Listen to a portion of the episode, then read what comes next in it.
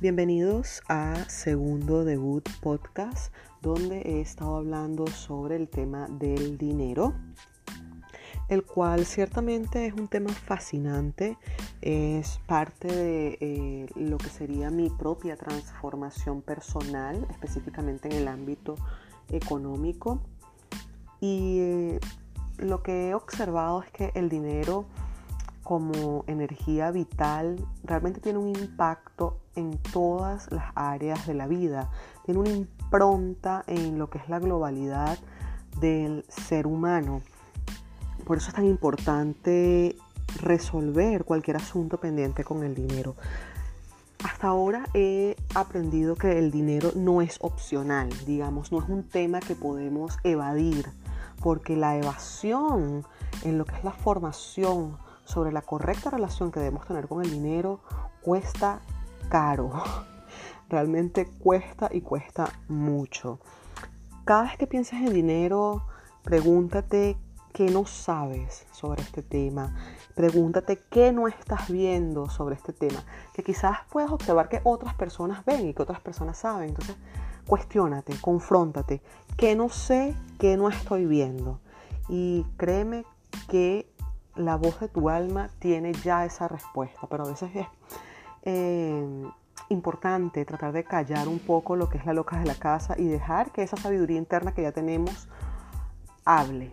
Y muchas veces la respuesta que nos va a decir es necesitamos formarnos, necesitamos información, necesitamos conocimiento, necesitamos poner en práctica y necesitamos no subestimar ninguna herramienta, ninguna estrategia, ninguna práctica que puede parecer sencilla, pero que puede ser también muy poderosa, a veces simplemente porque ya han sido trilladas o se ha hablado mucho de eso, decimos, ay no, yo no voy a hacer afirmaciones y estar repitiendo y repitiendo y repitiendo, pero la pregunta es, o sea, ¿tú realmente las has hecho y las has hecho por un periodo de tiempo donde ya puedas decir que creaste un hábito o lo desechaste de una? Entonces es darnos la oportunidad de hacer cosas que no hemos hecho por ignorancia, por desconocimiento, por fastidio, por flojera, por lo que sea, y permitirnos que esas herramientas, esas estrategias, esas terapias, esos ritos tengan un impacto positivo en nuestro subconsciente y podamos empezar a ver nuevos hábitos en nuestra vida, en relación al dinero o en relación a lo que sea que queramos mejorar.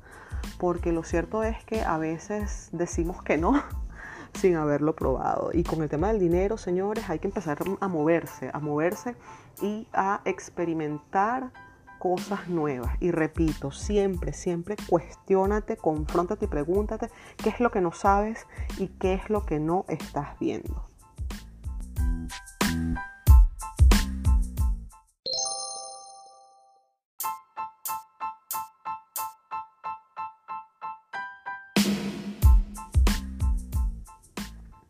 Para ya entrar en materia, hoy te voy a presentar seis pasos, que me parecen seis pasos fabulosos para empezar a mejorar la relación con el dinero. Ojo, estos no son los únicos seis pasos que tenemos que tomar eh, en cuenta y en consideración a la hora de hacer un proceso de sanación con una energía tan poderosa y tan potente como es el dinero, pero son pasos que nos van a ir acercando a esa meta que es tener una relación saludable, una relación sana, una relación productiva, productiva fructífera con, con lo que es el dinero.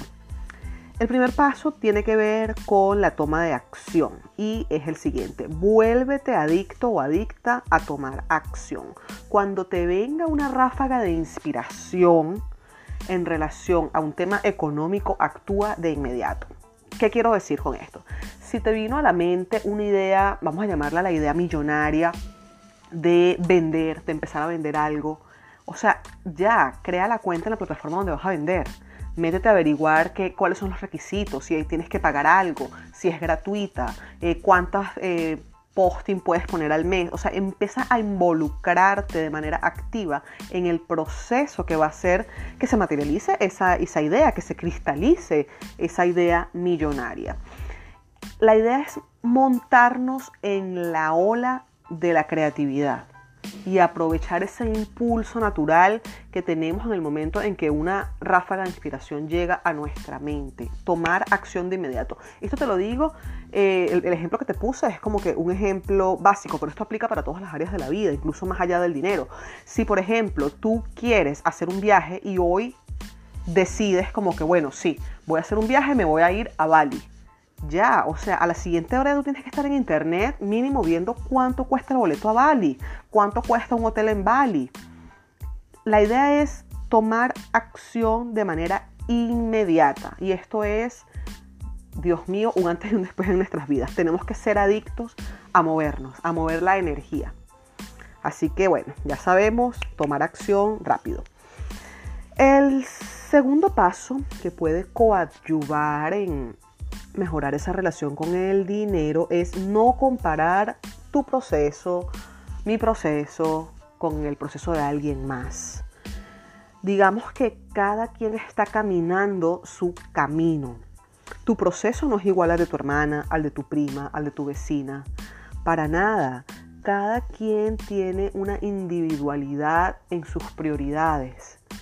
Y que fulanita o fulanito vaya más rápido que tú no te interesa.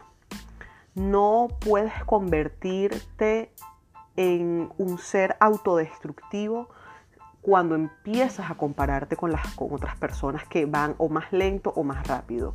Céntrate, focus total en tu propio camino, en tu propio proceso. Si estás distraído con los procesos ajenos, se te van a escapar algunas liebres y necesitamos tener todos nuestros sentidos en nuestro propio andar para que este sea lo más sencillo, lo más fructífero, lo más simple posible. Entonces vamos a dejar eh, esos comportamientos autodestructivos de estar comparándonos e incluso si alguien externo a ti intenta comparar tu proceso con el de alguien más, dale un parado de una y exige respeto a tu propia vida, porque tus prioridades no se comparan con la de nadie más, somos individuales en ese sentido y tenemos que actuar en consecuencia.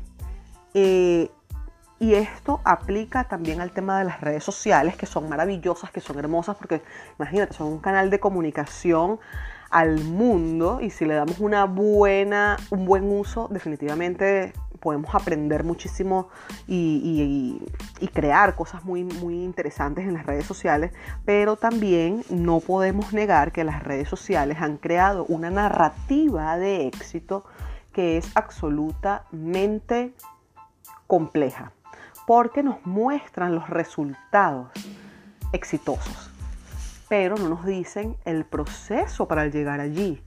Entonces a veces nos comparamos con esas grandes figuras de las redes sociales que son ricas y millonarias, que son bellas y hermosas, que tienen unos cuerpazos, que tienen una vida fabulosa, pero ¿cuál fue el proceso para llegar allí? ¿Cuál fue ese camino? ¿Es realmente esa foto o ese post o ese video un reflejo fidedigno de una realidad? Entonces vamos a tener mucho, mucho cuidado a la hora de compararnos con fotos y, posts de, redes sociales. O sea, es, es importante que entendamos que todo resultado, cualquiera que sea, tuvo un proceso que estuvo seguramente lleno de desafíos, de retos, incluso de problemas. Y el tú estar transitando en este momento ese camino, ese reto, ese desafío, no te hace ni más ni menos que otra persona. Entonces, por favor, seamos honestos con nosotros mismos y respetemos nuestro propio proceso, respetemos nuestra propia vida, nuestro propio ciclo vital y evitemos las comparaciones autodestructivas. Ahora bien, cuando vemos esas grandes figuras eh, que nos inspiran muchísimo, que pueden ser personas que, pues que tú las ves y tú dices, pero yo quiero ser como tal persona cuando sea grande o esa persona me inspira, o eso que hizo yo quisiera hacerlo, me llama la atención, eso es otra cosa. Y eso es realmente un ejercicio válido y un ejercicio incluso necesario. De hecho, en programación neurolingüística eso tiene un nombre. Eso se llama modelaje, la herramienta de modelado, de modelaje, donde tú agarras a ese ser que te causa inspiración, lo estudias, estudias su comportamiento de éxito, estudias qué lo llevó hasta allí y empiezas a modelarlo, a aplicar esas eh, conductas en tu vida. Eso es totalmente válido, pero eso difiere diametralmente con lo que es la comparación autodestructiva. Así que más modelado y menos comparación autodestructiva. El tercer paso del cual quiero hablarte el día de hoy es hacernos preguntas. Y te digo, las respuestas ya están en ti. Hay una técnica que es muy muy interesante que se llaman las afirmaciones que es como una especie de derivación de las afirmaciones. Y consisten básicamente en que nos hagamos preguntas. Si la afirmación es yo soy millonaria, la pregunta sería ¿por qué yo soy millonaria? Y eso va a poner a trabajar tu subconsciente para buscar la respuesta a esa pregunta que ya está en ti. Entonces vamos a utilizar el por qué, vamos a utilizar el qué, vamos a utilizar el para. Y formulemos todas esas preguntas y esas dudas que tenemos en torno a nuestra realidad económica. Y créeme, si tienes la capacidad de silenciar los demonios internos, van a salir esas voces angelicales que tienen las respuestas a todas esas preguntas que ya están dentro de ti en tu sabiduría interna. Lo que no quiero que hagamos es preguntar cómo. ¿Cómo es que yo voy a ser millonaria? Esa pregunta no la hagas porque esa pregunta no te pertenece. El cómo es del universo y el universo es cualquier energía poderosa en la que tú creas. Un Dios, una divinidad, el universo mismo, como quiera que lo llames. El cómo se lo dejamos a esa parte mágica en la cual no tenemos que indagar, esa parte mágica que se mueve por fe. Entonces, ya sabemos, afirmaciones, por qué, para qué, quién, cómo, y el cómo se lo dejamos al universo. La cuarta, eh, el cuarto paso eh, es un paso bastante interesante porque tiene que ver con los miedos y con los temores. Yo creo que ya he dicho antes que las emociones que nos recubren, digamos, día a día, se pueden resumir en dos. O sentimos amor o sentimos temor. Cuando sientes felicidad, cuando sientes alegría, cuando sientes em, gratitud, cuando sientes em, vitalidad, cuando sientes energía positiva, estás en el amor. Y cada vez que sientes frustración, disgusto, envidia, molestia, rabia, estás en el temor. Entonces la tarea en este paso es tratar de identificar esos sentimientos que tienen que ver con el temor, esas emociones negativas, atájalas. Hay que atajarlas y hay que revertirlas. Esto no te puedo decir cómo lo vas a hacer porque cada persona tiene que hacer el trabajo pero lo que el llamado es a estar atentos, a estar atentos a esas emociones que estamos sintiendo. Y en el momento en que detectes que estás en el temor, haz lo que tengas que hacer para volver al amor. Haz lo que tengas que hacer para volver al amor. Sal a caminar, pega brincos, grita, o sea, lo que tengas que hacer que te saque de la inercia del temor y te lleve a la luz del amor. Eso es, como te digo, un trabajo individual que tú tienes que ver cómo lo haces, escuchándote, observándote, reconociéndote, arropando el sentimiento y traspolándolo. Así que vamos a estar atentos a lo que sentimos, vamos a filtrar este, nuestras emociones en amor y en temor y empecemos entonces a discriminar eh, toda esa negatividad producto de los miedos y enfoquémonos en el amor porque recordemos que todo aquello en que ponemos nuestro foco de atención, eso se va a expandir. Seguimos. El quinto paso que puede ser mm, determinante a la hora de mejorar la relación con el dinero es que entendamos al dinero como una métrica, como un sistema de medición. Tú me vas a preguntar, pero Yarudí, o sea, ¿qué me mide el dinero? Mira, el dinero te mide todo. O sea, el dinero te mide desde tu realidad, desde tu calidad de vida, pero sobre todo tu compromiso, ¿no? Y sobre todo el nivel, el nivel de orden o desorden que tengas en tu vida. Entonces empieza a ver al dinero como un sistema de medición, como una métrica que te va a dar, que te va a abrir los ojos, que te va a abrir los ojos en relación a tu posición en el mundo. Y digamos, esa cifra que puede ser muy reveladora, puede ser positiva o puede ser negativa, puede ser menos algo o puede ser cero, definitivamente te va a mostrar tu realidad. Entonces a partir de ahora el dinero te mide, te mide desde tu compromiso contigo mismo hasta tu orden, tu desorden, tu realidad. El sexto paso del cual quiero hablar tiene que ver con un tema fascinante, o sea, esto es la tapa del frasco. Esto es realmente una de las cosas más importantes que tenemos que hacer en relación al dinero. Yo creo que al final voy a terminar haciendo un episodio solo para hablar de esto, porque hoy le voy a dar como quien dice abuelo de pájaro, pero esto amerita y merece profundidad. Y es el tema de que nos contemos verdad. ¿Qué es eso de contarse verdad con el dinero? Pues es hacer presupuestos, si eres un negocio, llevar tu balance de ganancias y pérdidas, llevar un balance de ingresos y egresos, números. No estoy hablando de que tenemos que convertirnos en unos expertos en Excel, que ojo, soy partidaria de que, de que tenemos que hacerlo, o sea, de que, de que Excel debería ser una de las habilidades básicas que, que debemos dominar. Pero si no lo manejamos no importa, eso no va a ser la excusa para no contarnos verdad. Y podemos empezar con cosas sencillas. Papel y lápiz, papel y lápiz. Y empecemos con la lista de deudas.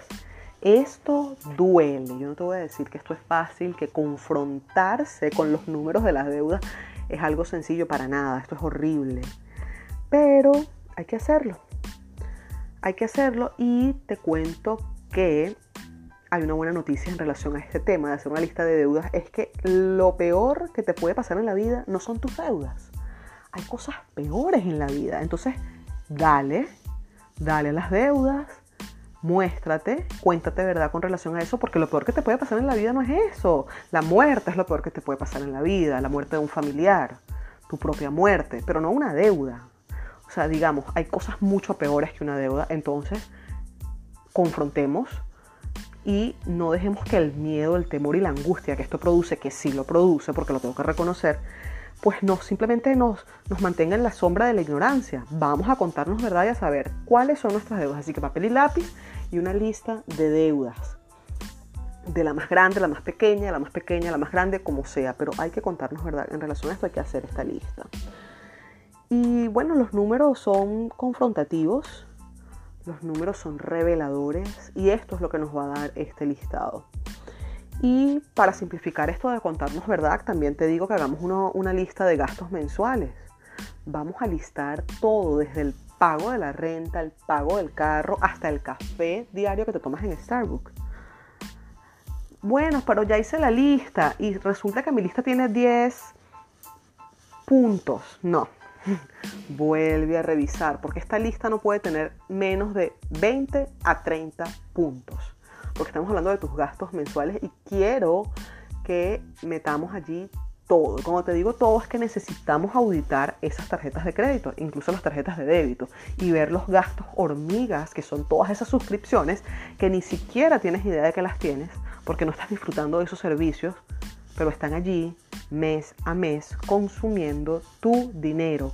Filtraciones ocultas y ni tan ocultas, pero es que simplemente ni siquiera nos damos cuenta que están allí mes a mes mermando tu economía. Entonces, auditar las tarjetas, auditar las cuentas, auditar las cuentas bancarias completamente, tarjeta de crédito, débito y cuentas. Porque estoy seguro que hay más de una suscripción, alguna filtración allí que ni siquiera hemos detectado. Y por otro lado, en esa auditoría también nos vamos a dar cuenta de lo que yo llamo los gastos pendejos. ¿Qué es un gasto pendejo?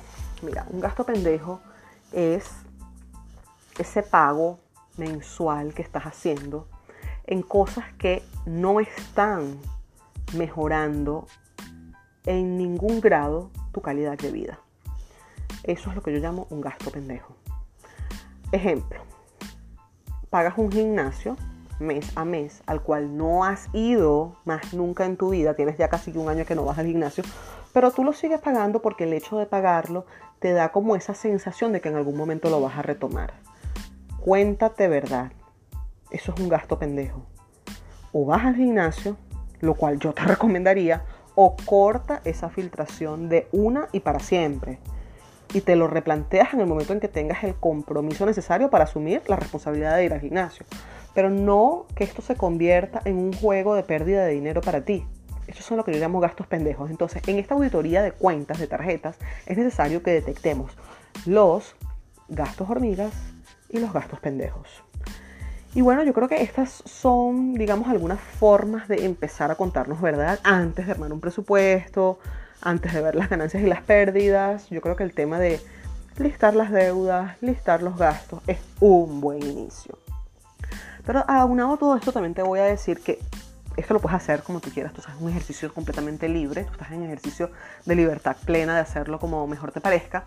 Es que decidas por un periodo de tiempo prudencial, una semana, 15 días, un mes, 21 días, pedir factura en todo, en todo lo que hagas, en todos tus gastos. Factura, factura, factura. E irlas guardando, e irlas archivando, irlas archivando.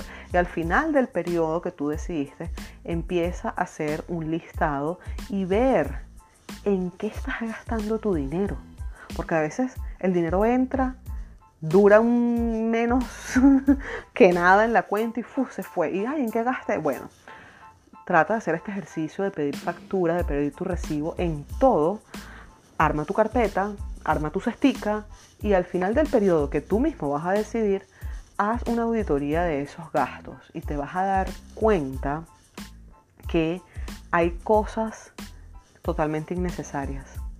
No se trata de disminuir la calidad de vida, pero todos los gastos que te puedas ahorrar con conciencia, que si te tomas el café en Starbucks todos los días, tómatelo una vez a la semana y los demás los haces en tu casa.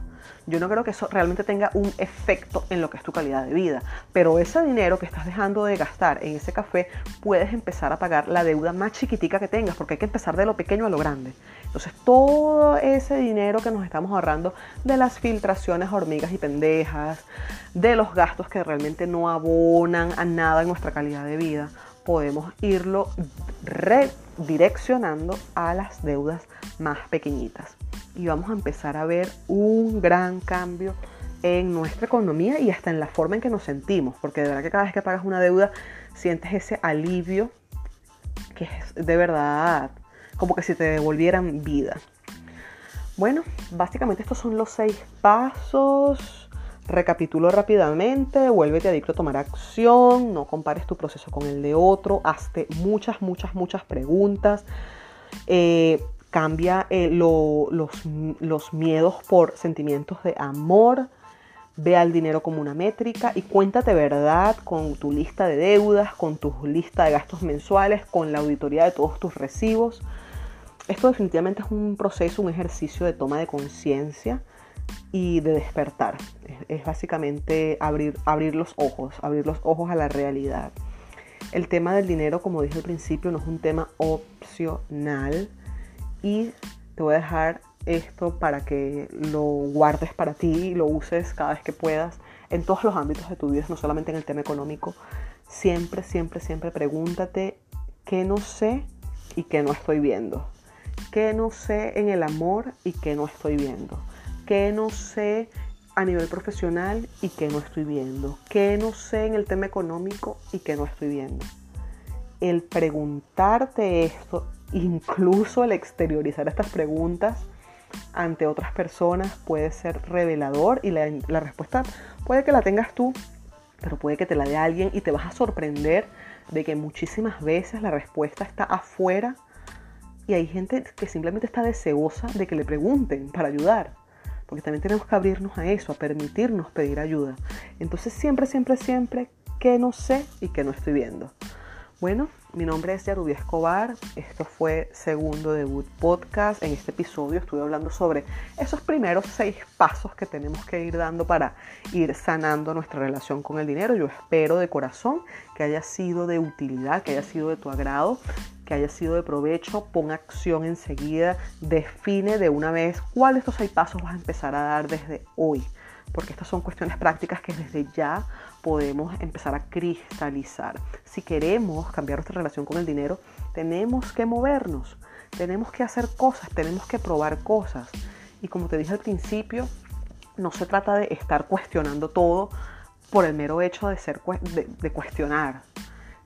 Se trata de, probar cosas nuevas, porque entonces ay, no, no quiero hacer esto porque, ay, imagínate hacer la lista, pero tú crees que esa lista me va a cambiar mi realidad financiera, hazla, nunca la has hecho. Trata de hacer cosas nuevas, así te suenen repetitivas.